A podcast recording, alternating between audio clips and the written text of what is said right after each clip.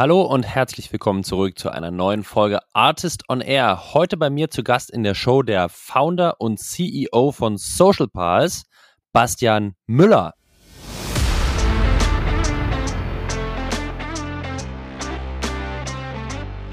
Deswegen auch eigentlich der Name, also Social Pals äh, oder PAL oder wie auch immer man das aussprechen möchte. Also ist ja der PAL, ne? PayPal kennt jeder, der äh, amerikanische Begriff für Kumpel, Buddy. Und deswegen haben wir den Namen auch damals gewählt, weil wir wirklich der Kumpel und der Buddy für unsere Nutzer sein wollen und auch für unser Team. Also bei uns steht das Zwischenmenschliche und das Menschliche ganz, ganz stark im Vordergrund. Und ähm, wie vorhin schon gesagt, wir wollen nicht nur eine Softwarelösung anbieten und sagen, hier, natürlich ist es im SaaS so, je mehr Automatisierung, je mehr Leute uns nicht anrufen, je besser eine Marke eigenständig das Produkt, da, da freuen wir uns drüber. Aber wenn was ist und wir helfen können, helfen wir sofort. Aber wir wollen auch weiterhin, egal wie viel Automatisierung, proaktiv mit den Menschen ins Gespräch kommen, auch wenn sie uns eigentlich nicht brauchen.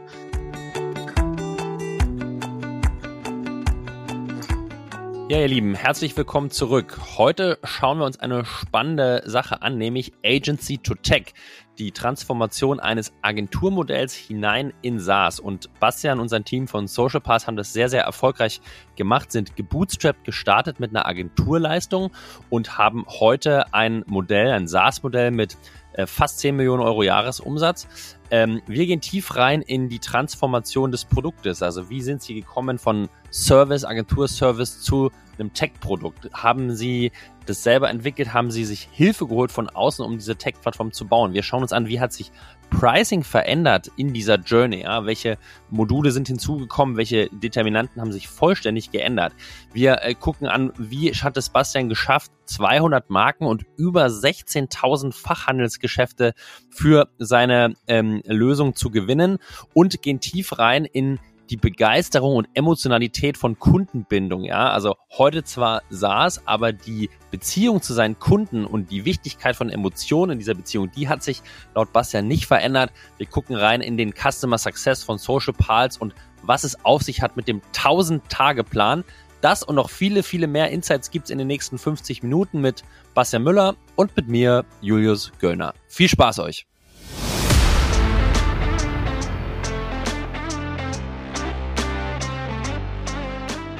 Artist on Air, der SaaS-Podcast für den deutschsprachigen Raum. Wertvolle Tipps von erfolgreichen Gründern, Top-Investoren und führenden Industriepartnern, die euch bei der Skalierung eures Unternehmens schnell und unkompliziert weiterhelfen. Zusammengestellt von Janis Bandorski, Julius Göllner und Matthias Ernst. Hallo ihr Lieben und herzlich willkommen zurück zu einer neuen spannenden Folge hier im Spätsommer von Artist on Air. Und ich freue mich heute den Bastian bei uns in der Show begrüßen zu dürfen. Bastian, moin moin. Moin moin. Ja, das Moin passt sich sehr gut. Ähm, hallo. Vielen Dank, dass ich da sein darf. Ja, also da, danke dir, dass du dir die Zeit nimmst, um, um uns hier ein bisschen aufzuschlauen, Bastian. Und wie immer zum, zum Start jeder Folge freuen wir uns natürlich mal kurz überhaupt erstmal zu verstehen, wer bist du und was macht ihr eigentlich? Ja, perfekt. Danke. Ja, ich bin Bastian, Bastian Müller, 42 Jahre alt, verheiratet, zwei Kinder und Gründer und Geschäftsführer von Social Pals. Wir haben 2014 als klassische Agentur ähm, angefangen, ähm, Online-Marketing und Social-Media-Marketing umzusetzen für gewisse Markenhersteller und haben das dann in 2018 auf eine Plattformebene gehoben und sind da jetzt seit ja, dementsprechend ein paar Jahren unterwegs und haben jetzt immer mehr Richtung SaaS-Modell umgestellt und ähm, darüber sprechen wir, glaube ich, heute. Genau darum soll es heute wirklich der, im Detail gehen. Ich finde das eine sehr, sehr spannende Reise von, sage ich mal, ich nenne es jetzt mal etwas äh, umfassender Agentur oder, oder Service-Dienstleistung hin über eine Transformation zu einer Plattform in SaaS-Modell rein. Finde ich deswegen sehr spannend, weil ich das selber schon mit ein paar eigenen Unternehmen gemacht habe. Daher freue ich mich auf das Gespräch. Ähm, vielleicht zur Einordnung von, von heute, was denn damit unsere Hörer ein bisschen Gefühl bekommen, wo steht ihr, wie groß seid ihr, wo, wo seid ihr bei der Journey? Vielleicht kannst du uns so ein paar Rahmenparameter, Umsatz, Teamgröße, was du sagen möchtest und willst, geben, damit wir so ein bisschen wissen, wo seid ihr eigentlich gerade? Ja, gerne. Ähm, Stand heute in 2023 sind wir ja jetzt, sind wir 42 Kollegen und Kolleginnen. Wir haben ähm, letztes Jahr knapp 6 Millionen ähm, Jahresumsatz gemacht. Dieses Jahr streben wir die 10 Millionen an. Wir haben über 200 Marken, äh, die unsere Plattform nutzen und dahinter sind dann 16.000 Fachhandelsgeschäfte, die auch unsere Plattform nutzen. Wir haben ein zweiseitiges SaaS-Plattformmodell. Ähm, genau, und dementsprechend, das ist so die größten Eckdaten, die du, glaube ich, äh, ja, hören Super. wolltest. Super Eckdaten. Wie sieht die Finanzierungsseite aus bei euch, Bastian? Weil ich denke mal, mit, mit dieser äh, Vergangenheitsjourney, wo ihr herkommt, das ist ja nicht üblich. Äh, habt ihr vielleicht auch ein bisschen eine andere Finanzierungsstruktur wie der klassische Venture Case hier äh, in Ja. Berlin? Wie, wie seid ihr finanziert? Das fand ich sehr spannend. Auch als Vorbereitung auf den Podcast heute habe ich mir natürlich einige Folgen von dir angehört. Ähm, wir gehen da überhaupt nicht den, das Modell, was ich da sonst höre, sind wir nicht. Wir haben, wie gesagt, 2014 als klassische Agentur gegründet, ähm, alles eigenfinanziert, haben nebenbei als Freelancer noch gearbeitet und unsere Geschäftsidee immer weiter äh, im Nebenjob sozusagen betrieben. Kam dann später auf die Idee, das Ganze auf eine Plattformebene zu heben, mussten dann ähm, 34.000 Euro ähm, investieren in ein MVP, um unser Agenturgeschäft in ein SaaS-Modell als kleines Produkt mal, können wir nachher nochmal in Detail reingehen, zu, zu finanzieren. Wir hatten die 34.000 Euro gar nicht, haben uns dann auf einen Digitalbonus, das ist ein Förderprogramm vom Staat Bayern beworben, hatten eine Kooperation mit der LMU, also mit der Uni, da haben wir ein Empfehlungsschreiben bekommen, haben auch gedacht, wir kriegen es, haben aber nie das Kleingedruckte ähm, gelesen, haben dann den MVP zugesagt, haben den Bonus natürlich nicht bekommen, haben es aber trotzdem aus einem operativen Geschäftsmodell geschafft und haben dann 2018 einen LFA-Bankkredit mit Privatwirtschaft aufgenommen, um eine Anschubsfinanzierung hinzubekommen und 2019 und 2018 jeweils zwei Business Angel Runden A 200.000 Euro. Und dann haben wir es geschafft, seit 2020 eigenfinanziert, profitabel und unabhängig das Wachstum hinzulegen. Das heißt, wenn man es mal vergleicht für das Umsatzlevel, das ERA-Level, wo ihr seid, extrem wenig Kapital aufgenommen und das sicherlich auch nur möglich gewesen aufgrund eurer Vergangenheit. Daher äh, lasst uns da mal reingehen, weil ich finde, es ist eine sehr, sehr spannende Alternative, äh, mal anders ein Unternehmen aufzubauen, als halt wirklich nur mit Venture Capital. Ähm, vielleicht gehen wir einfach mal zurück in, in 2014, äh, Bastian, und du holst uns einmal ab, was hast du vielleicht vorher gemacht und äh, wie bist du auf die gekommen, jetzt mal eine Agentur zu gründen? Und dann vielleicht lass uns mal tief da reingehen, was ist eigentlich sozusagen das, das Problem, was ihr für diese Marken löst, konkret und, und wie macht ihr das? Also zurück in 2014, was, Ja. was hat Bastian 2014 gemacht? Auf geht's. Genau, Bastian kommt eigentlich aus der Live-Kommunikation. Also ich bin gelernter Eventmanager und Veranstaltungskaufmann. Ähm, 2001 bei Jochen Schweizer angefangen meine Ausbildung. Jochen Schweizer kennt man jetzt so ein bisschen aus Höhle der Löwen und so weiter und so fort. Früher war er natürlich äh, aus anderen Bereichen bekannt, nämlich in der ganzen Live-Kommunikation, ähm, auch Richtung Event-Marketing und so weiter. Und 2014 habe ich ähm, schon immer viele Filmpremieren für die Marke Red Bull gemacht. Also ich habe eigentlich alle Filmpremieren, die so in Deutsch oder im Dachraum waren, war mein Job, da die Filmpremieren zu organisieren, wenn Red Bull Media House einen neuen äh, Extremsportfilm ähm, gelauncht hat. Und das habe ich so 2014 dann auch gemacht mit dem Film Serre Torre ähm, oder Schere Torre. Das ist eine Kletterfilmpremiere und die habe ich dann in München organisiert. Und danach hatte dann Red Bull Media House die Idee, das Ganze auf Kinotour zu bringen. Und Mhm. wurde ich gefragt, ob ich nicht ein bisschen Marketing für diese Filmpromotion sozusagen machen will, für die Filmtour. Und das hatte ich dann beim Grillabend auch meinen damaligen ähm, und jetzigen Kumpel und Geschäftsführer und Mitgründer Leonard auch erzählt. Und Leonard hat äh, schon lange für MGM, diesen Filmverleih mit dem Löwen, den kennen wir alle, und für den Saturnmarkt in München das Social Media betrieben. Und wir Mhm. müssen uns alle jetzt verinnerlichen, das ist 2014, das sind schon ein paar Jahre zurück. Ähm, damals wurden auf Facebook-Unternehmensseiten immer, konnte man Apps äh, integrieren in eine Facebook-Unternehmensseite, also in eine App äh, ähm, integrieren, womit man dann beispielsweise Gewinnspiele oder sowas umsetzen kann. Ähm, das war damals ein riesengroßes Thema.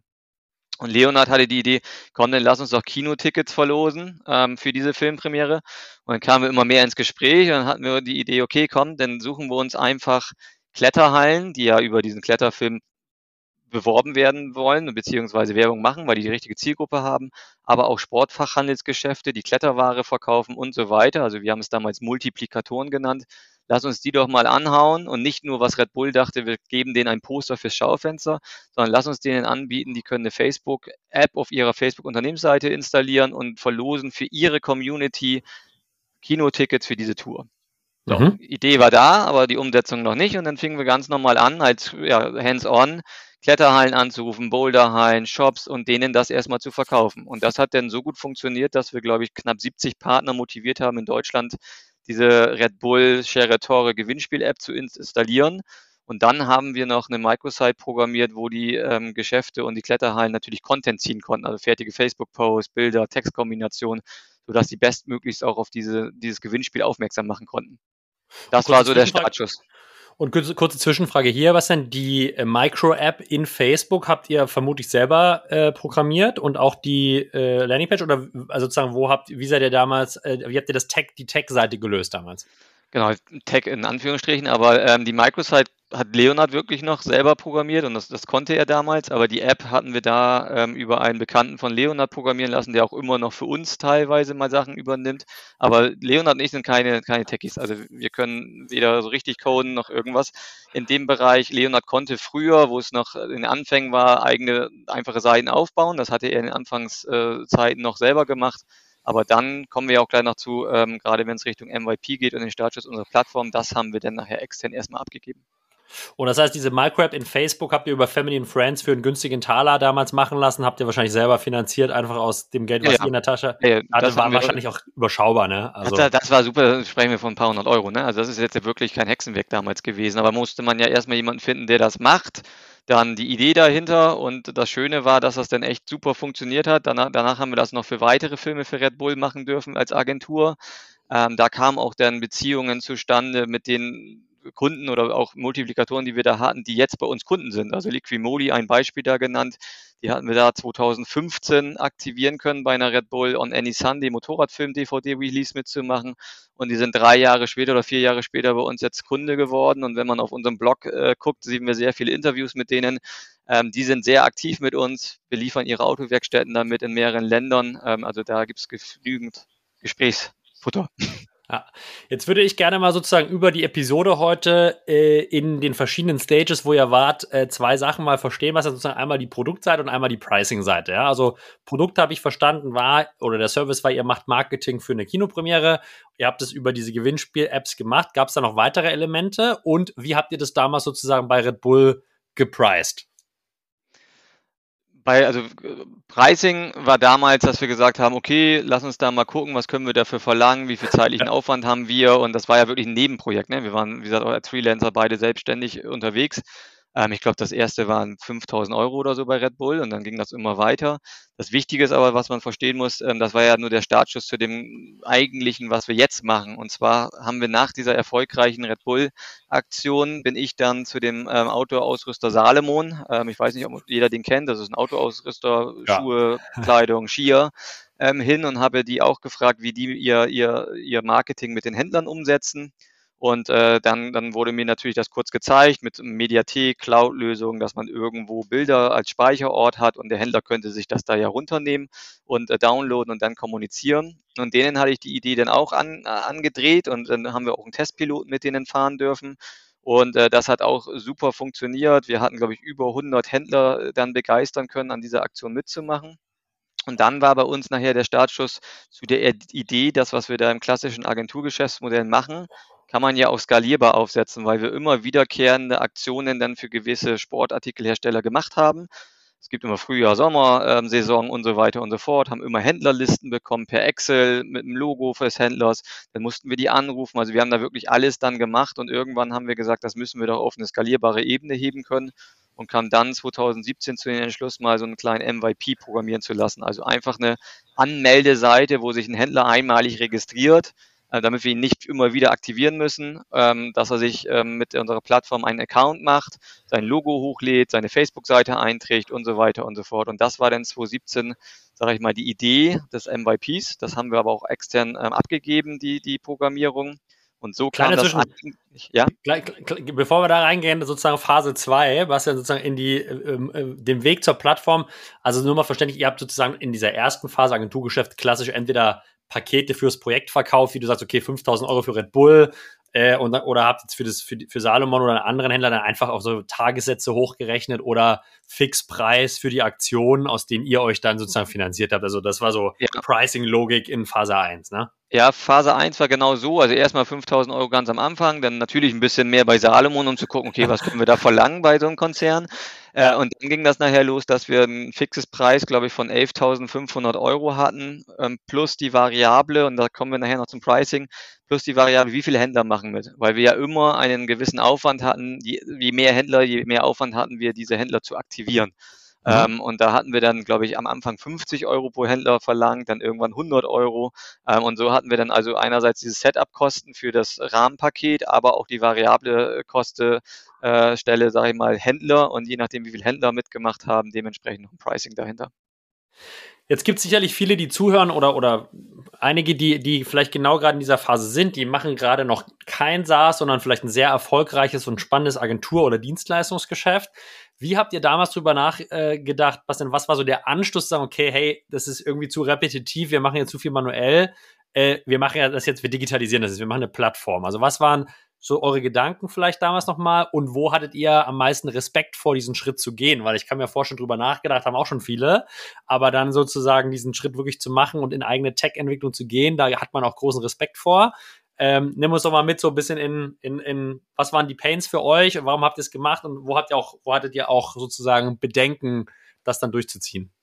Also zum einen waren wir zu zweit und je mehr Kunden wir hatten, umso aufwendiger wurde es und wir mussten einfach wirklich immer die manuellen identischen Tätigkeiten tun. Wir haben Exit-Tabellen von den Marken bekommen, welche Händler sozusagen mitmachen dürfen. Wir mussten die Händler aktivieren. Wir hatten bei wiederkehrenden Kampagnen immer die identischen Händler, also immer den gleichen Sporthändler aus München, den wir immer wieder ansprechen mussten, ob da noch alles passt und so. Und irgendwann wurde das manuell einfach zu viel. Also wir konnten das äh, zu zweit nicht mehr. Dann haben wir überlegt, stellen wir jetzt Personal ein, wie wachsen wir da? Dann hatten wir natürlich ein, zwei Freelancer äh, oder auch studentische Aushilfskräfte. Und dann kam auch irgendwann der Gedanke, jetzt gerade mit der, mit der Handelslandschaft, also eine Marke und einen dezentralen Fachhändler, aber beide arbeiten zusammen, weil der eine die Produkte an den Händler verkauft, der Händler ne, äh, hat eine Geschäftsbeziehung mit der Marke. Und dann kam uns die mhm. Idee, A, aus, der, aus dem Need heraus zu sagen, wir wollen nicht immer alles manuell tausendmal den gleichen Prozess machen, das muss man doch irgendwie automatisieren. Und dann aber auch zu sagen, stopp mal, was wir da jetzt für diese Gruppe an, an Marken machen. Also wir hatten Deuter, die stellen Rucksäcke her, die kennt, glaube ich, jeder, Leki, Skistöcke, Salomon, ähm, Schöffel, das waren so die ersten Kunden, die wir neben Red Bull hatten aus diesem Sportsektor. Und das Schöne, was irgendwie war, dass wir natürlich für die genannten Sportartikelhersteller auch immer die identisch gleichen Händler hatten. Also die verkaufen ja alle über den gleichen Fachhandel. Ja. Und dann kam uns schnell die Idee zu sagen, hm, vielleicht ist da auch irgendwie ein Geschäftsfeld drin, was wir uns mal angucken sollten. Wie lösen das denn andere? Oder gibt es da überhaupt eine Lösung? Und dann haben wir gesucht und ein bisschen geguckt und haben eigentlich keine Lösung gefunden, weil jede Marke ähm, für diese Situation, dass ich einen Fachhandel habe, der meine Produkte verkauft, eigentlich klassisch eine Mediathek hat, wo wirklich ein Speicherort ist, wo, wo, wo Produktbilder zur Verfügung stehen, aber der Händler einen riesengroßen Aufwand hat, diese für sich einfließen zu lassen in seine mhm. vorhandenen Kanäle, Social Media wie Online-Marketing. Und dann kam der Entschluss zu diesem ja, MVP. Da habe ich dann per PowerPoint irgendwie mal skizziert, wie die Plattform aussehen soll. Ja, die Automatisierung repetitiver Aufgaben ist sicher eine Herausforderung in der Skalierung eures SaaS-Modells, aber auch im Vertrieb und Customer Success steigen stetig die Anforderungen. Am 19. April 2024 wird daher der Artist Circus in Berlin Premiere feiern, das erste Learning und Development Festival für Sales und Customer Success Teams in ganz Europa.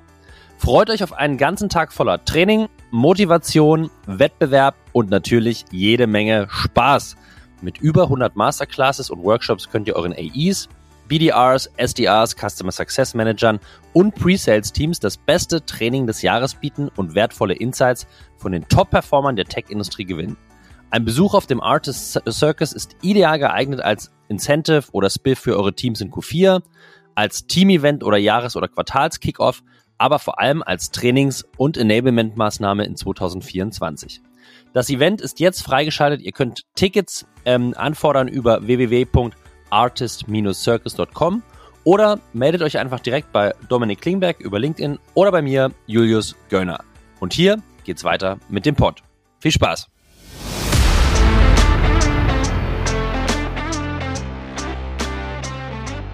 Das heißt, spannender Punkt ist ja sozusagen, wenn wir über MVP sprechen, immer die, die Frage stellen, okay, mit welchen Funktionalitäten geht man in den Markt, beziehungsweise welche Pain Points adressiert man? Ja, begrenzte Ressourcen, können jetzt nicht die eierlegende Wollmilchsau in der Plattform bauen. Äh, ich habe verstanden, bei euch war es eher so Zugriff auf Content der Marken oder einfache Verwendung dieses Content auf den eigenen Kanälen. Vielleicht kannst du das noch mal ein bisschen besser ausführen, was oder mehr ausführen. Wo, wo dachtet ihr, waren so die zwei richtig großen Pain-Punkte der Fachhändler, ähm, wo ihr gedacht habt, okay, das müssen wir irgendwie mal digital lösen? Genau, also der größte Pain war, wir haben Inhalte, also Content für die, für die Produktkommunikation, die haben wir von der Marke bekommen, auch als ZIP-Datei mit allen Bildern.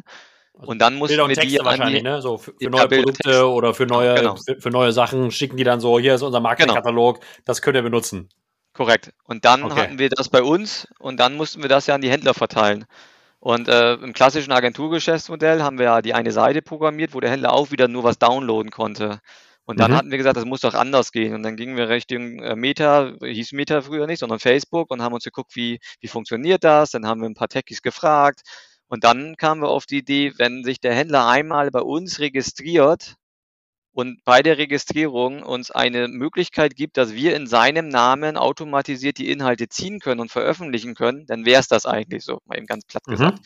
Mhm. Und das haben wir dann auch geschafft im, im ersten MVP-Status, dass wir gesagt haben, wir kriegen zwar immer noch die ZIP-Datei von der Marke, pflegen es aber bei uns ins Backend ein in unserem MVP, aber der Händler selber registriert sich nur einmalig und kann dann sozusagen da den Content übernehmen und das mit einem Klick, weil er ja schon durch die Werberechte, die wir hatten von ihm, ähm, dementsprechend technisch die Möglichkeit hatten, jeden Content in seinem Namen auf seinen Kanälen veröffentlichen zu können. Das heißt, ihr habt sozusagen mundgerecht den Facebook-Beiträge zum Beispiel oder Facebook-Posts zu neuen Produkten zur Verfügung gestellt und der konnte die in einer total einfachen UX One-Click dann einfach über seinen Account, an seine Zielgruppen ausspielen. Ja, Genau, das war der Startschuss. Ne? Also das war so, okay, 2018 MVP, die ersten, keine Ahnung, 100 Händler oder 200 Händler, die wir dann darauf bekommen haben und so weiter. Also das war die Grundfunktionalität, womit wir gestartet sind. Und dann ging ja äh, ganz schnell vieles weiter. Jetzt bin ich natürlich inter interessiert und neugierig. Denn, das ist ja ein sehr, sehr großer Mehrwert für die Händlerseite. Ähm, jetzt hattet ihr vorher sozusagen in dem Agenturgeschäft das Pricing sehr abgezielt auf die Marken, weil ihr für die Kampagnen gemacht und die Marke hat auch sozusagen bezahlt, wenn ihr den Händler gewonnen habt. Hat sich das jetzt sozusagen mit diesem MVP, wo aus meiner Sicht erstmal wirklich der, der Mehrwert beim Händler ist, hat sich das irgendwie geändert im Pricing und habt ihr weiterhin auf der Markenseite gecharged? Bei uns die ganze Party zeigt komplett die Industrie oder der Verband oder wer auch immer dahinter steckt. Also wir holen uns aktuell ähm, das Geld von den Markenherstellern, die zahlen eine jährliche Gebühr, da kommen wir nachher noch zu zum Pricing, aber äh, Stand heute bezahlt der Händler keine monatliche oder irgendeine Gebühr. Okay. Ist Stand heute so. Ähm, natürlich entwickeln wir uns auch weiter. Wir sind jetzt äh, von 2014, 2018 waren wir gerade, jetzt sind wir 2023, gibt es natürlich weitere Ideen und ähm, wo wir auch hingehen werden aber Stand heute zahlt komplett die Industrie ähm, sozusagen die Leistung. Okay. Dann vielleicht mal 2018. Ja, du hast schon gesagt, ihr hattet keine eigene Tech-Kompetenz, ihr wusstet, was ihr machen wolltet, du hast eine PowerPoint gebaut. Ähm, nichtsdestotrotz ist die Hürde, dann ein, ein Tech-Produkt wirklich zu bauen, dann doch erstmal da. Also wie seid ihr da vorangegangen in der Selektion von einem Partner? Habt ihr euch für Leute anstellen, CTO holen entschieden? Habt ihr euch für einen Third-Party-Provider außerhalb entschieden? Wenn ja, wie habt ihr den ausgesucht bei der unzähligen Menge an, an Agenturen und Dienstleistern, die es da gibt? Nimm uns doch mal mit sozusagen in den Prozess. Ich bin eine Agentur, ich habe was, ich habe eine Idee für ein Tech-Produkt, jetzt will ich da hinkommen. Wie, wie mache ich das? Ja, ich weiß nicht, ob man das immer so macht, wie wir es machen, aber ähm, es war einfach so, dass wir da mit vielen drüber gesprochen haben. Mein bester Kumpel äh, Sirik hatte dann damals gesagt, du, ich kenne da einen, der hat so eine Tech-Bude, äh, mit dem gehe ich immer Kitesurfen. Also äh, ich hatte in irgendeinem po Podcast auch gehört, dass du beim Founders Kite Club warst. Weiß nicht, den Stefan Klum kennst du vielleicht von Mobile Jazz, der ist auch beim Founders Kite Club. Und äh, so hatte Sirik dann gesagt, sprech doch mal mit Stefan. Und Stefan kannte ich damals nicht. Dann habe ich natürlich mit Stefan gesprochen, habe äh, ihm dann gesagt, guck mal, meine PowerPoint, das brauchen wir. Und dann hat Stefan gesagt, ja, kann ich dir machen, da habe ich ein Team für. Und ähm, so kam es dann zustande. Das war kein großer Auswahlprozess, das war nicht irgendwelche Pitches oder so, sondern ähm, manche Sachen laufen, glaube ich, auch ganz schnell und einfach, wenn man die richtigen Leute zur richtigen Zeit trifft. Ähm, und das war da so. Also sind wir mit Stefan und der Firma Mobile Jazz, die da, oder Semantics ist die richtige Formierung, Mobile Jazz, äh, sind wir den Weg gegangen, ähm, dann hier als externen Entwickler sozusagen für uns das ganze Produkt zu bauen. Und das ging bis jetzt dieses Jahr Juli auch kontinuierlich so weiter. Wir mhm. haben nach und nach, kommen wir ja noch dazu, eigenes Tech-Know-how aufgebaut und jetzt äh, seit Juli haben wir auch die sechs Entwickler, die auf unserem Projekt waren, komplett übernommen. Also jetzt ist die Zusammenarbeit zu Ende mit Mobile aber 2018 war das so der Startschuss. Sehr spannend. Jetzt habt ihr dieses Tech-Produkt eingeführt in einem MVP. Äh, die, die, Industrie zahlt die Party, Bastian. Ja, ähm, wie hat das euer Leben sozusagen erleichtert? Und sage ich mal, ja, ihr habt ja, seid ja sicher an den Punkt gekommen, dass ihr gemerkt habt, okay, die Akzeptanz auf Händlerseite ist da. Die Leute pushen den Content. Also mich interessiert, welche KPIs habt ihr gemessen, um sozusagen dann Akzeptanz des MVPs zu messen, ja, oder, oder die Akzeptanz bei den Händlern zu messen? Äh, und natürlich Folgefrage, wenn das funktioniert hat, wovon ich jetzt ausgehe, wir sind ja ein paar Jahre später, äh, über welche weiteren Pain Points habt ihr damals sozusagen nachgedacht, um das jetzt vom MVP 1.0 zu MVP 2.0 ähm, zu bringen? Also welche anderen Potenziale habt ihr damals schon gesehen?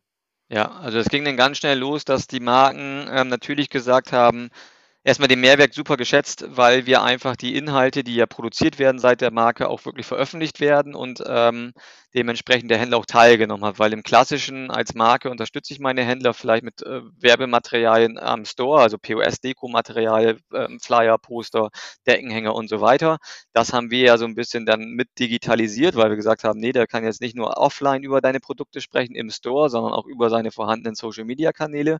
Dann kam natürlich aber schnell der Gedanke, nicht nur einzeln Post veröffentlichen, sondern einen ganzen Redaktionsplan. Das war dann so der nächste Schritt, dass wir, wir nennen es bei uns Content-Kalender, dass wir selber mhm. erstmal den Content-Kalender erstellen konnten für mehrere Wochen und die Postings schon einplanen mit Bild-Text-Kombination. Das war der nächste Schritt. Dann ging das natürlich los in der Weiterentwicklung, dass wir sagen, ja, aber jetzt haben wir uns ja trotzdem irgendwie äh, wieder eine Einbahnstraße gebaut, weil jetzt haben wir viele mehr Kunden. Ähm, und wir müssen jetzt aber trotzdem die, die Plattform füllen. Also müssen wir auch, und jetzt geht es langsam Richtung SaaS, müssen wir auch die andere Seite automatisieren, dass die Marke einen Zugang bekommt und schön selber ihren Content einpflegt. Also vorher mhm. hatten wir ja sozusagen das gemacht und nur der Händler war der Nutznießer. Und dann haben wir das ähm, fokussiert, dann haben wir der Marke sozusagen den Zugang gegeben, dass die Marke alles selber einstellt und die, die Produktdaten und alles hochlädt und terminiert. Das hat dann super funktioniert. Mussten wir die Marke natürlich auch erstmal erziehen. Wenn du einen, einen Kunden hast, für den du erstmal alles machst, ähm, freuen die sich, sind auch bereit dafür ein paar Euro mehr zu zahlen. Und wenn du dann sagst, nee, jetzt musst du es selber machen, kannst auch ein paar hundert Euro sparen, dann sind trotzdem nicht immer die Ansprechpartner so gewollt, das mitzugehen. Das, das war ein kleines Learning. Ähm, und die nächste ganz, ganz große Funktion, wo wir jetzt ja auch den, den Umsatz herkriegen und warum wir den großen USP haben, weil es auch schon ähnliche Tools gibt, die organisch, also ohne äh, Anzeigen dahinter veröffentlichen können, ist, dass wir dann angefangen haben, WKZ, also Werbekostenzuschüsse. Wir haben dann gelernt, ach, ein Schöffel zahlt einen Sporthändler 100 Euro, damit der das noch lokal bewirbt. Und wie machten die das? Ach, der kriegt das für eine Postwurfsendung oder eine Anzeige im Tagesblatt und wie rechnet ihr das ab? Ja, der Händler muss uns dann Beleg schicken, dass er die Werbung geschaltet hat und so weiter und so fort. Dann sind wir immer tiefer in diese Materie, Vertrieb, Einzelhandel, Werbekostenzuschüsse und so weiter eingetaucht. Und dann kam uns die Idee, ja, aber wie wäre es dann, wenn wir nicht nur organisch die Inhalte veröffentlichen, sondern auch Anzeigen im Namen des Händlers für den Deuter-Rucksack? So, Paid. großes Fass, auf, Paid Ad, genau. Großes Fass mhm. aufgemacht, API zu, zu, zu Facebook damals natürlich eine ganz andere äh, Herausforderung, rein technisch und sowas. Und dann haben wir das ange, sind wir das angegangen. Und das ist sozusagen jetzt unser noch sehr großes Alleinstellungsmerkmal, ähm, dass wir sagen können, wir können die Werbekostenzuschüsse für die Marken über unser Tool zentral verwalten und den einzelnen Händlern, je nachdem wie hoch der WKZ ist, WKZ auf Paid Ads in den verschiedenen Kanälen zur Verfügung stellen und 100% Transparenz für beide Seiten. Der Händler sieht alle KPIs von Meta und Google und so und die Marke sieht es auch. Weil du musst dir mhm. vorstellen, ich als äh, Marke gebe meinen Händlern WKZ, der Händler macht damit irgendwas, aber ich habe keine Belege oder richtigen Beweis, was dafür getan worden ist und wurde auch das Richtige gemacht. In unserer Plattform sieht man alles 100% Transparenz, was ich damit erreicht habe. Nur nochmal für mich, ob ich es richtig verstanden habe, aber die Marke gibt sozusagen dem Händler 100 Euro äh, Marketing-Gutschein, also Budget, und der kann theoretisch damit machen erstmal, was er möchte. Früher hat er eine, Zeit, Zeitung, äh, eine Anzeige in der Zeitung gemacht und heute macht er, gibt er das vielleicht auf den digitalen Kanälen aus. Das heißt, er nimmt den Content, den ihr eh schon sozusagen mundgerecht ihm zur Verfügung stellt und setzt darauf nochmal gegebenenfalls ein Paid Layer drauf und sagt, gib die 100 Euro jetzt einem Google oder einem Facebook, um diesen Content vielleicht sogar nochmal zu bewerben. Ähm, richtig verstanden? ja, aber noch einfacher. Also bei uns stellt die Marke jetzt den Redaktionsplan ein und sagt, mhm. Beispiel Vitra, die darf ich auch nennen, also Stuhlhersteller und Möbel und kennt jeder, glaube ich, stellt jetzt fertige Kampagnen ein, wenn ein neues Produkt gelauncht wird. dann ist es so, dass die Marke sagt, okay, diese Kommunikation mit dieser CI von uns, weil sehr wichtig, ne, also es darf ja nur so kommuniziert werden über das Produkt, stelle ich jetzt fertig mundgerecht einen ganzen Redaktionsplan über acht Wochen beispielsweise zur Verfügung und sage, hier möchte ich diesen Beitrag auf Facebook veröffentlichen, hier auf Instagram, hier als Werbeanzeige auf Google, hier als Werbeanzeige auf Meta. Erstellt das in Ihrem Social Piles Account bei Vitra, macht Vitra die Marke das. Hm. Und dann, dann geht's weiter, wird der Vertrieb von Vitra angehalten und gefragt, welche unserer Händler haben denn überhaupt dieses Produkt, was wir hier bewerben wollen. Dann sagt der Vertrieb hier, da ist die Liste von 200 Händlern, die haben das Produkt eingekauft. Okay, lieber Vertrieb, aktivier die bitte, und das ist dieser ganz clevere Schachzug, den wir damals gemacht haben, aktivier bitte die Händler, dass die jetzt an dieser Kampagne teilnehmen. Und wenn die Händler schon bestehende Händler sind, weil Vitra arbeitet, glaube ich, seit drei Jahren mit uns und auch in sieben Ländern, können wir ja nochmal drüber sprechen, ist das einfach ganz einfach. Der Händler kriegt von uns jetzt eine Benachrichtigung, Achtung, die Vitra Stuhlkampagne 3 ist online, mach mit und bestätige. Und dann kann der Händler mit einem Klick sagen, ich mache mit. Und dann gehen acht Wochen Kommunikation im Namen des Händlers mit dem WKZ, weil Vitra definiert schon, da liegen glaube ich 500 Euro WKZ pro Händler, welcher Beitrag soll mhm. mit welchem Budget und jetzt wichtig, mit welcher Zielgruppendefinition. Also Vitra sagt, ich will folgende Targetings auf Zielgruppe haben. Aber wir reduzieren das so runter, dass wir sagen, dieses Targeting wird pro Händler in seinem lokalen Standort genutzt. Also machen wir Werbeanzeigen für jeden einzelnen Händler in seinem lokalen Umfeld mit den Vitra-Inhalten, mit den Targeting von Vitra, aber der Absender ist der Händler. Super spannend und ein sehr, sehr interessanter, auch sehr interessantes Flywheel, weil natürlich sozusagen auf der Händlerseite eure Marken auch wieder neue interessante Accounts reinbringen. Äh, sehr, sehr, spannend. Jetzt hast du schon eine Sache gesagt, ähm, Stuhlhersteller versus vorher Outdoor-Fokus, äh, was denn, ja? Also das klingt ja erstmal nach nicht so schmalen äh, ICPs, sondern nach einer sehr breiten Landschaft. Wie habt ihr, wie, wie, wie, wie habt ihr euch da entwickelt? Wie habt ihr darüber nachgedacht? Was sind so eure, was waren vielleicht initial eure Fokuskunden und wie hat sich das vielleicht auch von Agentur zu, wir sind noch nicht ganz bei SaaS, sondern kurz davor, aber bis zu sozusagen da verändert?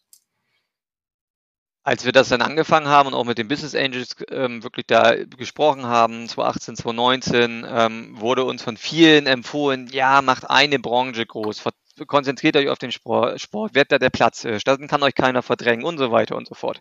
Haben irgendwie ganz viele gesagt. Leon und ich haben gesagt, das fühlt sich doch irgendwie voll blöd an, weil am Ende des Tages löst das doch ein Problem generell. Marke, dezentraler Fachhändler, lokale Zielgruppe. So, und das gibt es ja in ganz vielen Kategorien. Und dann haben wir als ersten Kunden aus einer anderen Branche Ravensburger gewinnen können, die immer noch mit uns zusammenarbeiten. Das ist Spielzeug.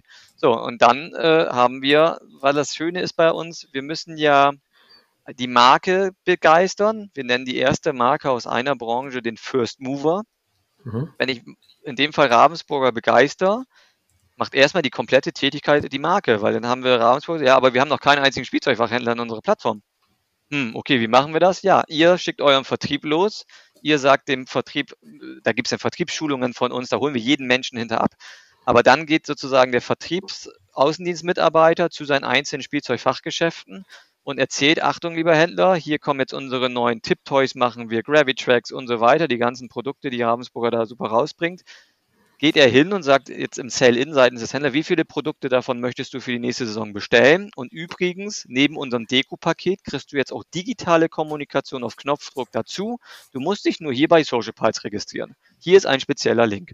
So, und somit haben wir es geschafft in diesem ganzen Konzept, dass alle Marken, die mit uns zusammenarbeiten, erstmal, sage ich, mit uns gemeinsam, aber die Erstansprache kommt immer über den jeweiligen Vertriebsaußendienstmitarbeiter oder aber natürlich zentralseitig über die Marke durch Mailings und so weiter.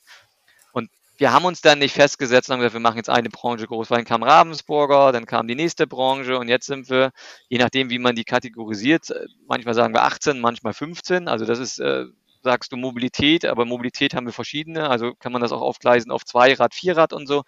Ähm, jetzt haben wir da 18 Branchen und über 200 Markenaccounts ähm, und sind sehr breit aufgestellt, was uns auch in Zeiten von Corona, ähm, ich würde fast sagen, gerettet hat. Der kommende Nominator, Bastian, ist aber sozusagen, dass es einen fragmentierten Facheinzelhandel wahrscheinlich gibt in all diesen Branchen, oder?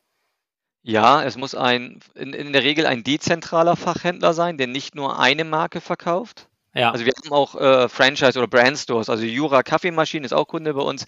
Die haben auch ihre eigenen Jura-Stores in Graz, Wien und weiß ich nicht damit angedockt. Aber dafür gibt es eigentlich auch andere Tools. Da muss man nicht uns für nutzen. Sondern ja. unser USP ist, ich habe einen dezentralen Fachhandel, den ich als Marke nicht vorschreiben kann, wie er meine Produkte zu kommunizieren hat, sondern der Händler ist eingetragener Kaufmann, kann selber entscheiden, wie kommuniziere ich, was mache ich. Dafür ist unser Produkt genau richtig und weil auch wir wollen und sind sehr gut dahin auf dem Weg, ein Tool für den Fachhändler zu sein, dass er eine Oberfläche hat, um seine WKZ-Kampagnen mit den Industriepartnern zu stellen. Weil du mhm. musst dir vorstellen, wenn wir in der Sportbranche bleiben, ein Sportfachgeschäft verkauft vielleicht ein paar hundert verschiedene Marken, von dem Powerbar Schokoriegel bis hin zum Nike-Schuh. Und er hat von allen Marken eine unterschiedliche Unterstützung, was Content, WKZ und Mediatheklösung angeht. Bei den einen Marke kriegt er eine Mediatheklösung, wieder auch der Speicherort, bei die anderen schicken noch Bilder per E-Mail, der andere schickt eine Dropbox oder ein Retransfer-Link. Und wir haben zum Beispiel im Sport 27 Hersteller plus Sport 2000 als Verbundgruppe nutzt uns. Und da hat der Sportfachhandel eine Oberfläche, geht auf Social Pulse und sieht neben seiner Puma-Kampagne, seine Schöffel-Kampagne. Da wollen wir hin, dass wir sozusagen das zentrale Tool sind, weil dann haben wir auch einen sehr guten erstens Netzwerkeffekt, weil die Händler uns weiterempfehlen und ja. einen sehr starken Login-Effekt, weil ich wechsle dann nicht als Händler, weil ein neues Tool kommt, obwohl ich hier schon 27 Marken bediene. Warum soll ich da jetzt hingehen, weil da nur eine ist? Also das ist äh, dann nachher natürlich eine, eine Idee dahinter. Das klingt nach extrem starken Netzwerk- äh, und Login-Effekten. Was denn? Da drücke ich die Daumen. Jetzt hast du schon so ein paar Funktionalitäten ähm, genannt, die sozusagen auf dem Weg zu einem SaaS-Produkt ihr dann äh, entwickelt habt. Ne? Also sozusagen Content-Kampagnenplanung, äh, Einstellung von Zielgruppen und WKZ-Budgets. Also ich glaube, ich habe schon ein gewisses Verständnis, wie hat sich die Produktseite weiterentwickelt. Vielleicht kannst du uns jetzt mal sozusagen mitnehmen, wie hat sich parallel zu dieser Produktweiterentwicklung und, und dem Weg zu SaaS das Pricing entwickelt, weil ich kann mir vorstellen, da wacht man jetzt nicht früh auf und hat sozusagen ähm, die eierlegende Wollmilchsau direkt gefunden, sondern das ist wahrscheinlich ein sehr iterativer Prozess, wo man auch viel lernt. Nimm uns doch mal mit äh, in deinen Learnings auf diesem Weg. Ja, lernen, ausprobieren, ne? Also geht ja beides irgendwie einher. Also wir starteten natürlich dann auch kampagnenbasiert. Also die, die Marken konnten unsere Plattform nutzen, konnten dann ihre Frühjahrskampagne im Sport machen und auch ihre Herbstkampagne und haben dann immer diese 11.000 noch was Euro gezahlt, plus wie viele Händler mitmachen, diese Variable. So. Das war dann erstmal am Anfang. Dann haben wir aber gemerkt, hm, vertriebsseitig, also wir sind auch noch sehr, sehr schmal im Vertrieb aufgestellt, aktuell drei Personen mit mir sozusagen. Vertriebsseitig haben wir gemerkt, ja, wir müssen ja immer wieder die Marke dann aktivieren, wenn sie im Frühjahr eine Kampagne gemacht haben, auch im Herbst wieder eine mit uns zu machen. Das fühlt sich doch irgendwie blöd an. Und außerdem haben die ja nicht nur die beiden Key-Focus-Produkte, also das eine Produkt, das Highlight-Produkt bei Deuter im Frühjahr, im Sommer, sondern die haben ja ganz viele Produkte. Die müssen sie doch auch dementsprechend darüber fließen lassen.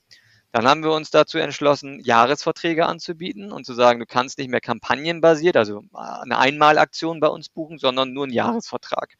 Das mhm. haben dann auch die genannten anfänglichen Marken mit uns ge gemacht und dann sind wir auch im Vertrieb nur noch so rausgegangen und haben gesagt, nee, hier Jahresverträge, also gingen wir dann schon Richtung SaaS.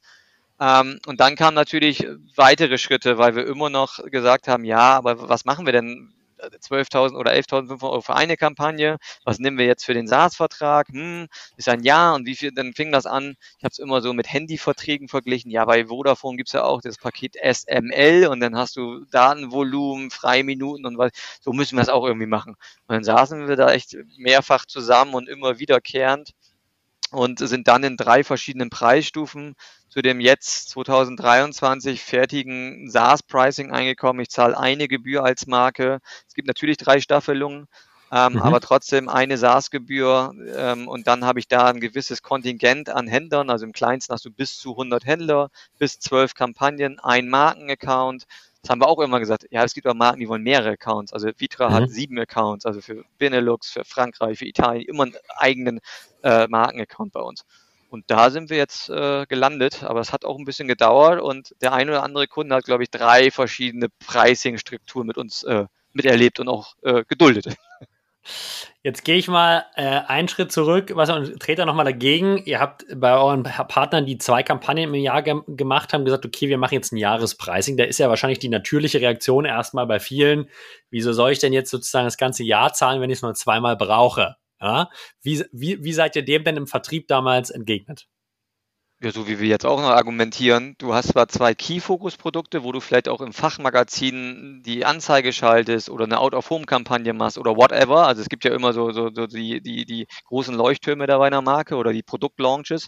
Aber trotzdem hast du ja ganz, ganz viele Produkte, die auch im Handel verfügbar sind, die auch in, sonst in deiner Mediathek sind, ähm, die du auch in deinem Online-Shop verkaufst und die der Händler einfach vor Ort hat die musst du doch auch kommunizieren, weil nicht nur immer die großen Key-Focus-Produkte, wo das meiste Budget oder sowas drauf liegt. Und so kamen wir eigentlich relativ schnell dazu, dass die Marken sagen, ja, stimmt. Und wir haben ja alle unsere Mediathek und wir wollen ja, dass der Händler nicht nur das Key-Focus-Produkt bewirbt, sondern auch unsere anderen Produkte. Ja, macht Sinn. Okay, dann brauchen wir aber erstmal nur zwölf Kampagnen, weil wir haben gar nicht. So, und so kam das dann Schritt für Schritt, dass wir wirklich dahin gehen, sozusagen, dass die Marken vollumfänglich, immer noch nicht jedes einzelne Produkt, aber doch, doch sehr viele Kampagnen und den Händler die Möglichkeit geben, an mehreren Produktkampagnen und nicht nur immer an ein oder zwei im Jahr teilzunehmen. Jetzt ist ja, sag ich mal, gerade beim im Venture Capital immer gern gesehen, wenn man so über Net Revenue Retention spricht, ja, also aus den bestehenden Accounts höhere Jahr für Jahr mehr Geld rausholen. Jetzt habe ich verstanden, eure Pricing-Dimensionen sind einmal sozusagen das Kampagnenmodell, die Accountzahl und die Händler. Jetzt würde ich sagen, wenn jetzt eine Marke keine Internationalisierung macht, nehmen wir jetzt mal ein Beispiel, Marke 1, die sind in Deutschland tätig, brauchen einen Account, äh, die haben, haben eine gewisse Anzahl an Händlern, die sich jetzt wahrscheinlich auch nicht jährlich extrem verändert wird, ja. Ähm, dann ist ja das Wachstumspotenzial aus meiner Sicht für mehr Revenue in dem Account eigentlich die Kampagnenzahl. Oder gibt es noch weitere Dimensionen, die ihr heute, über die ihr heute nachdenkt, äh, was denn sozusagen da noch mehr Zahlungsbereitschaft abzuschöpfen? Ja, also zum einen haben wir den größten Arm, der bei uns auch den meisten Umsatz und dementsprechend treibt, ist das Media-Budget.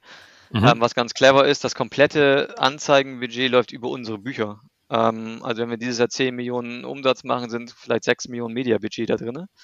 Ähm, das bedeutet, jede Werbeanzeige, die die Marke über ihre Händler schaltet, geht über unsere äh, Facebook- und Meta-Struktur und Google. Und mhm. wir haben auf dieses Media-Budget eine 10%ige Management-Fee. Und äh, wenn man das in anderen Kategorien sagt, ist das sehr, sehr hoch noch vom, vom Prozentsatz. Aber dadurch, dass wir eine einzigartige Lösung bieten, können wir diesen Preis verlangen und das ist auch sehr gerechtfertigt. Ähm, ich glaube, wir sind bei 400.000 Anzeigen jetzt angekommen, die wir schon ausgespielt haben insgesamt. Also da, da geht schon relativ viel ähm, ähm, über die verschiedenen Werbemanager bei uns. Ähm, das ist ein sehr, sehr starker Monetarisierungsarm, weil je mehr Geld da drüber fließt, umso mehr verdienen wir natürlich auch und auch an den 10 Prozent. Und da gibt es auch unterschiedliche Budgettöpfe bei unterschiedlichen Branchen. Ähm, in der Sportartikelbranche gibt es vielleicht gibt's dann nur 100 Euro pro Kampagne pro Händler. Ähm, Weber Grill ist auch Kunde bei uns beispielsweise. So ein Weber Grill kostet aber auch nicht wie eine Schöffeljacke 100 Euro im UVP, sondern zweieinhalbtausend. Also gibt es auch einen höheren WKZ, also mehr Media-Budget. Oder auch jetzt haben wir die erste großen Hersteller, Gott sei Dank, endlich äh, schließen können im, im, im Pharmaziebereich. Also Apothekermarkt mhm. haben wir jetzt erschlossen. Wir haben knapp 1000 Apotheken dazu gebracht, mit uns zusammenzuarbeiten. Ähm, und da sind auch andere Media-Budgets, sage ich jetzt einfach mal. Und ähm, das ist sozusagen der, der dritte Monetarisierungsarm, der sehr, sehr stark bei uns im Fokus steht. Ähm, aber ja, wenn du sagst, wir haben jetzt einen Account, einen Sportartikelhersteller in Deutschland, ähm, hat eine Händlerstruktur von 200 Händlern, wächst der in diesem Land, wenn dann ein bisschen über Media-Budget. Wir haben einen Landingpage-Builder rausgebracht, was eine zusätzliche Funktionalität ist, dass die Marke noch Internetseiten basteln kann, automatisiert die hinten raus die Anzeigen dann verlinken.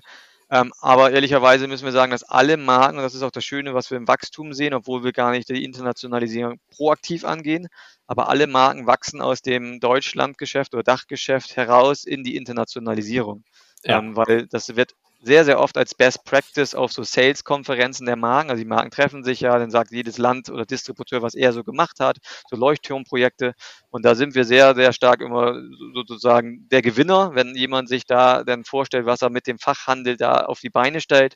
Und dann sagen schnell andere Länder auch, okay, das wollen wir auch haben. Und äh, so sind wir jetzt auch schon in sechs Sprachen äh, oder sieben Sprachen verfügbar in der Plattform und äh, in elf Ländern tätig. Spricht Aber, euer Produkt, ja, aber wie gesagt, wir haben keinen, wir haben keinen International Sales eingestellt und wir sind nicht in Frankreich proaktiv jetzt auf Marken, sondern äh, die Marke Vitra oder alle die genannten, die starten jetzt und sagen, ja, dann wollen wir das auch den Franzosen anbieten oder den Spaniern oder in, in UK und so weiter. Und dann, äh, okay, euer, unser UK-Distributeur will mit euch sprechen und dann ähm, sagen wir, ah, dann brauchst du aber ein anderes Pricing bei uns, weil du hast bei uns nur einen Markenaccount Dürfen die aus UK sehen, was du in Deutschland machst? Nein, nein, nein, da ist eine ganz andere Lead-Agentur drauf, das dürfen die nicht sehen. Ach ja, dann musst du aber ins Premium-Paket, das kostet 20.000 Euro. Ja, egal. So, und, und, so wachsen wir eigentlich dann mit den Accounts. Sehr spannend, was äh, spricht, spricht für euer Produkt, äh, wollte ich sagen. Jetzt bist du jemand, der hat sozusagen ja beide Welten gesehen. Er hat vorher sozusagen Servicegeschäft, Agenturgeschäft gemacht und macht jetzt sehr erfolgreich seit äh, 2018, würde ich jetzt sagen, also fünf Jahre SaaS. Wie hat diese Transformation deinen dein Alltag als Unternehmer äh, verändert? Und würdest du rückblickend sagen, das war eine gute Entscheidung, das zu machen?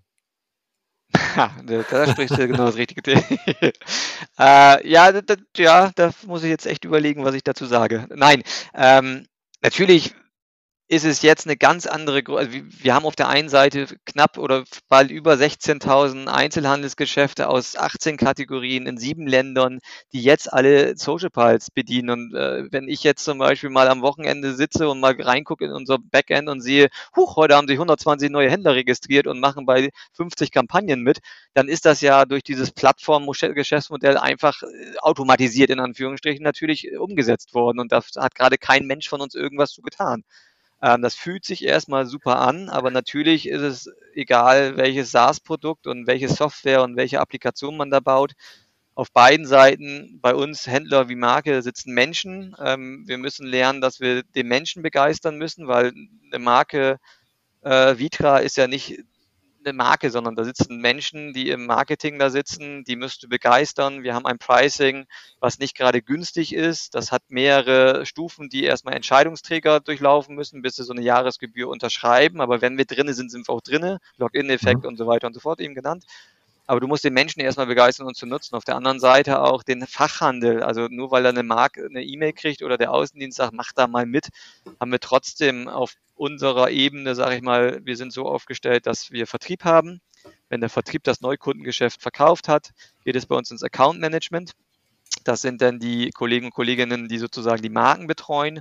Und dann haben wir noch unser Customer Success Team, das sind die, die die Händler betreuen wenn der Händler Rückfragen hat oder auch äh, aktiv angehen und äh, aktivieren.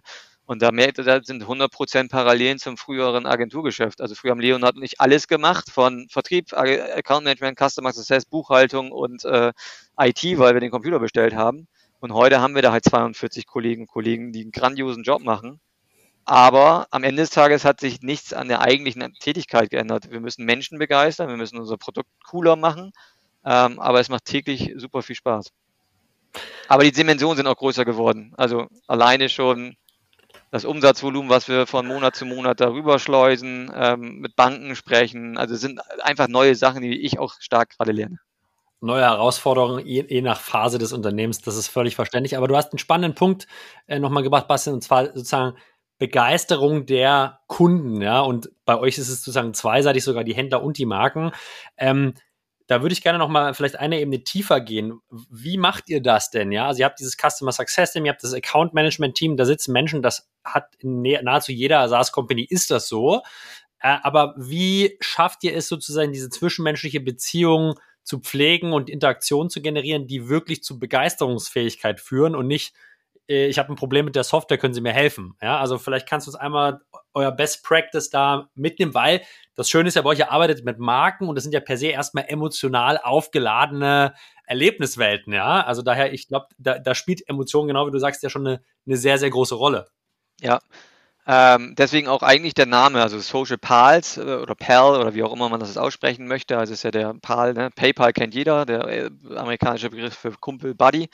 Und deswegen haben wir den Namen auch damals gewählt, weil wir wirklich der Kumpel und der Buddy für unsere Nutzer sein wollen und auch für unser Team. Also bei uns steht das Zwischenmenschliche und das Menschliche ganz, ganz stark im Vordergrund. Und ähm, wie vorhin schon gesagt, wir wollen nicht nur eine Softwarelösung anbieten und sagen, hier, natürlich ist es im SaaS so, je mehr Automatisierung, je mehr Leute uns nicht anrufen, je besser eine Marke eigenständig das Produkt, da, da freuen wir uns drüber. Aber wenn was ist und wir helfen können, helfen wir sofort. Aber wir wollen auch weiterhin, egal wie viel Automatisierung, proaktiv mit den Menschen ins Gespräch kommen, auch wenn sie uns eigentlich nicht brauchen. Und ich glaube, das ist so ein kleines Erfolgsrezept, dass auch die Marken super zufrieden sind mit der, mit der UX, UI. Natürlich gibt es immer irgendwo Probleme, das wäre ja auch Quatsch, wenn man das nicht sagt, aber wir gehen auch immer proaktiv äh, hin. Im Sales schaffen wir es sehr, sehr gut, in allen anderen Teams grandios, dass wir wirklich über die Zeit eine richtige Beziehung zu unseren Marken aufbauen und auch zu unseren Händlern weil wir ja auch sehr wertstiftend sind für beide Seiten. Und ähm, dann gibt es so einen 1000-Tage-Plan im Account-Management. Wir machen Monthly-Meetings, mit denen die proaktiv gestrickt werden. Wir geben Empfehlungen. Und am Ende des Tages wollen wir ja jetzt auf Markenseite der Person, die uns sozusagen nutzt, ähm, helfen im Berufsalltag, ähm, helfen sich auch in dem in der Marke, in, in, bei ihrem Job, sage ich mal, zu beweisen. Also wir schaffen ja harte Fakten, dass der Einzelhandel kommuniziert. Wir liefern KPIs wie Impressionen, Reichweite, Linkklicks. Die kriegen aktives Feedback vom Vertrieb zurück, dass es läuft, dass der Händler es weiterempfiehlt. Also was Besseres, als die Person in der Marke so zu stützen. Also wir haben die eine oder andere Aufstiegschance da schon gesehen äh, oder auch miterlebt, dass jemand da, also ne, wirklich wegen Social Pulse Best Practice oder letztes Mal hat mich eine Ansprechpartnerin von der Marke angerufen, du, ich will Social Pulse in meinen Lebenslauf einbringen, äh, was soll ich denn dazu schreiben? So von wegen, ich habe den, den äh, Fachhandel digitalisiert mit 400 Partnern so. Oder aber selbst schon, dass wir bei Stellenausschreibungen, bei Hümer war es sogar so, da standen wir neben Adobe, äh, war, äh, wäre wünschenswert, Social Pulse Skills zu haben, weil die komplette eher wie ein Hümer-Gruppe, also mit allen Marken, die dahinter stecken, also Detlef, Sunlights, Hümer, nutzt uns und ähm, ja, wir begeistern, glaube ich, sehr stark den Menschen, der uns nutzt. Aber ist nicht immer das was nachher 100% skalierbar ist. Aber ich glaube, jede SaaS-Company, wie du schon sagst, muss einfach Support haben, muss Account Management haben, muss Customer Success haben. Ich kenne keins, äh, was ohne funktionieren würde. Äh, kenne ich, kenn ich ehrlich gesagt äh, auch nicht, beziehungsweise vielleicht ganz, ganz wenige so Micro-SaaS-Einzelfälle. Aber ein, spannender Punkt, der gerade äh, großes Staunen hervorgerufen hat, ihr habt einen 1000-Tage-Plan mit euren Accounts. Was, habe ich das richtig gehört? Ja, also haben wir jetzt eingeführt, seit einem halben Jahr arbeiten wir dran mhm. dass wir gesagt haben, was passiert eigentlich von der Übergabe von Sales, also Vertrieb, Kunde ist da, was machen wir jetzt eigentlich? Und das war, wie gesagt, wir sind aus der Agentur, hands-on, gewachsen, immer größer, schneller, mehr Marken. Da, da haben wir jetzt gerade letztes Jahr angefangen, auch mal, ähm, sage ich mal, die Organisation aufzuräumen. Ähm, wir haben mit äh, Paul, Paul einen COO reingeholt, der uns sehr stark dabei hilft, ähm, das Ganze jetzt auch mal aufzugleisen wir hatten vorher ja die Situation, dass Leonhard und ich äh, da waren und alle an uns berichtet haben, wenn Fragen kamen, haben gesagt, hm, das fühlt sich irgendwie langsam schwierig an, wir müssen Verantwortlichkeiten, wir müssen Teamleads einführen und so weiter. Also ich halte wenig von so, so, so Hierarchieebenen, ähm, weil, weil ich mag das nicht so wirklich. Aber es braucht natürlich Verantwortlichkeiten, damit nicht alles auf meinen Tisch ist, sondern dass klar äh, geregelt ist, wer geht mit welchen Problemen wohin und äh, und so weiter und so fort. Und ähm, da haben wir dann Ende letzten Jahres in Berlin einen Workshop gemacht, auch zwischen Account Management und Sales und haben gesagt, komm, wir müssen das besser ähm, vorbereiten. Wir müssen dann vor allen Dingen, wenn der, wenn der Kunde da ist, mal einen Plan dahinter setzen, wie die nächsten 1000 Tage dieses Kunden im optimalen Fall bei uns laufen. Also wir haben einfach gesagt, drei Jahre, hm, dann okay, 1000 Tage. So, ähm, und da haben wir wirklich jetzt einen guten Fahrplan aufgesetzt. Das geht mit Monthly, ähm, sage ich mal, Meetings los. Es geht mit Halbjahresgesprächen los. Welche KPIs ziehen wir uns? Ähm, wenn die wenig Kampagnen machen, aber ein großes Kontingent haben, Warnsignal, Achtung, unbedingt mit der Marke sprechen äh, oder Upselling, äh, weitere Länder. Also da haben wir jetzt schon einen guten Prozess aufgesetzt, um da die Marken durch unsere Welt zu führen. Und der 1000-Tage-Plan ist ein interner Plan, was dann? Oder ist es sozusagen auch ein Plan, mit der ihr äh, wirklich zum, zum Kunden sagen, hey, wir machen jetzt mit euch den 1000-Tage-Plan? Nee, also der heißt bei uns intern 1000-Tage-Plan und das ja, ist das ja. Ziel, dass wir drei Jahre, weil in der Regel noch, und das wird sich im Pricing noch so ein bisschen ändern, aktuell gehen wir raus und sagen, ein Jahr kostet so viel, wenn du zwei oder drei Jahre unterschreibst, kriegst du so viel Rabatt. Ja. Wenn du so rausgehst im Sales, dann unterschreibt jeder auch erstmal ein Jahr. Ich meine, wir haben ähm, mit der Robert Bosch Gruppe einen Rahmenvertrag auf einer gewissen Ebene mit mehr Jahre. Ähm, wir haben den einen oder anderen Großkunden auch in Mehrjahresverträgen, weil das über den Einkauf einfach reinverkauft worden ist und Sinn gemacht hat. Aber trotzdem haben wir im Sales bisher immer nur das Preisschild ein Jahr kostet so und so viel als erstes und dann zwei und drei. Das werden wir natürlich jetzt drehen, weil es auch eigentlich, wir haben keine Kunden, die nur ein Jahr bei uns unterschreiben. Und da auch, was, was das Schöne ist, weil wenn ich diese, wenn ich da reinkomme und ich bin ein Unternehmen und fange mit Social Pulse an und ich binde meinen Vertrieb mit in die ganze Kommunikation ein. Ich ähm, schaffe die Strukturen dafür. Ich, ich hole die Händler in das System oder wenn sie schon da sind, lernen sie jetzt auch, dass sie meine Marke mit dem System, mit Social Pulse bedienen können. Dann sage ich nicht nach einem Jahr Schluss, sondern wenn der Händler mitmacht und erfolgreich mitmacht, dann kann ich gar nicht mehr so richtig den Stecker ziehen, weil der Händler fordert es ja ein. Ich kann nicht sagen, Übrigens, jetzt musst du wieder bei mir Sachen downloaden in der Mediathek und du musst selber Facebook und Instagram Werbeanzeigen schalten. Sagt der Händler, nee, das kann ich ja gar nicht. Das ging doch hier auf Knopfdruck.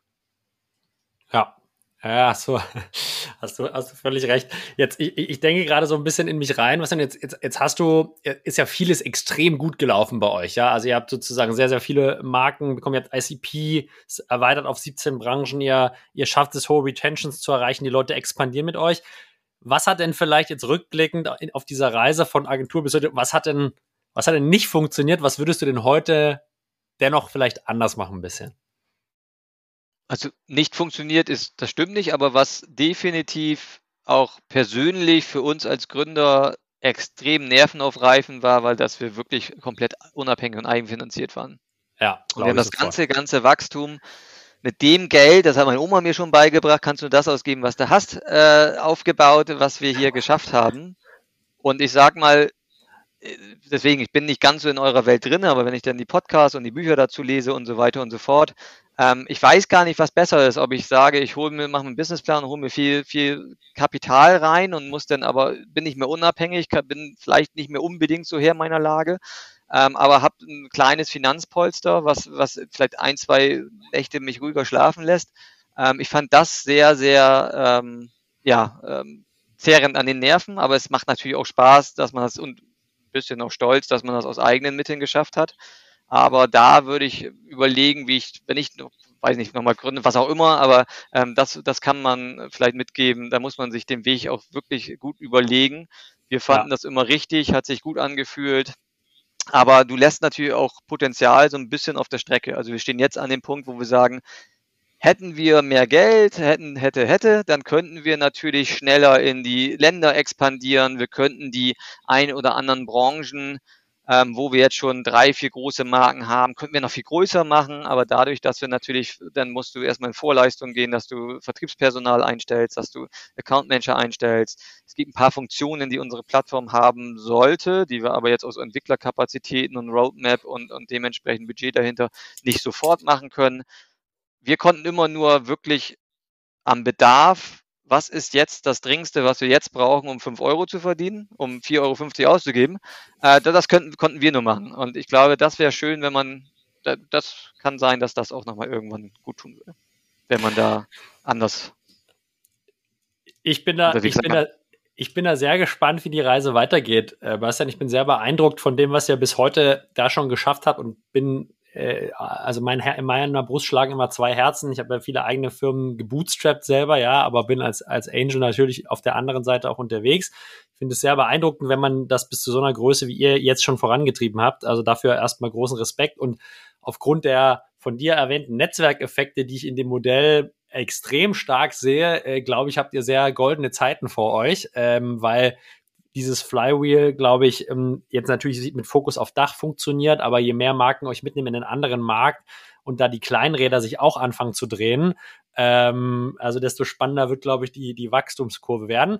Also vielen Dank von meiner Seite, Bastian, für diese tollen Insights und äh, uns ein wenig teilhaben lassen an deiner, an deiner sehr spannenden Geschichte. Ja, super. Du, vielen Dank für die Möglichkeit. Das war ja auch ein spontaner Austausch, ähm, wie wir zueinander gekommen sind. Das hat mich super gefreut und auch danke, dass ich das hier sagen durfte. Mit Sicherheit habe ich das ein oder andere vergessen, was ich hätte sagen sollen, aber auch da, ähm, wenn jemand noch weiteres Interesse hat, kann man mich jederzeit kontaktieren. Wahrscheinlich LinkedIn als guter, als guten ja. Kanal, was denn? Ja, wahrscheinlich. Also ne? auch jetzt bei uns im Sales und auch für mich selber ist LinkedIn sozusagen der Kanal, den ich eigentlich am meisten nutze für solche Themen. Jetzt entlasse ich dich natürlich in alter Manier trotzdem noch nicht hier bei Artis on Air, sondern es gibt noch äh, die allseits bekannte Abschlussfrage und das ist die nach einer kulinarischen Empfehlung von dir. Wenn ich jetzt nicht ganz falsch informiert bin, bist du selbst in Holzkirchen ansässig. Daher freuen wir uns auf jeden Fall über eine Empfehlung in Holzkirchen, ich glaube, da haben wir noch keine auf unserer Restaurantliste, die ihr auch auf artist.net findet. Wo sollte man in Holzkirchen, wenn man mal da ist, äh, was ja mal unbedingt essen gehen? Ja, ähm, natürlich denkt an Holzkirchen. Es ist in, in südlich von München, äh, tiefstes Bayern fast. Und jeder denkt dann natürlich an irgendein bayerisches Wirtshaus, die auch super hier sind. Aber was wir immer wieder erfahren und auch gerade jetzt Mittwoch wieder ist, wir haben in Holzkirchen einen Griechen, der heißt zum Griechen. Und wenn wir da mit äh, Kollegen oder auch äh, jetzt, Paul war aus Berlin jetzt hier zwei Tage mit, äh, mit mir zusammengearbeitet. Und immer wenn wir da essen, ist jeder begeistert von der Qualität und von der Frische und so weiter. Ähm, also ich würde zum Griechen empfehlen in Holzkirchen, weil da kriegt man eigentlich richtig, richtig gutes griechisches Essen. Packen wir wie immer in die Show Notes. Wer in Holzkirchen ist, der muss beim Griechen oder zum Griechen mal vorbeischauen. Genau. Bastian, herz herzlichen Dank. Äh, das war's von uns beiden. Wir wünschen allen, die zugehört haben, noch eine produktive äh, restliche Woche und viel Erfolg im Bauen. Und äh, wir sehen uns sicherlich ein weiteres Mal zum Update dann, wenn ihr an die 20 Millionen Umsatz kommt. Ja, unbedingt. Bis dann. Danke. Bis dann, mein Lieber. Ciao.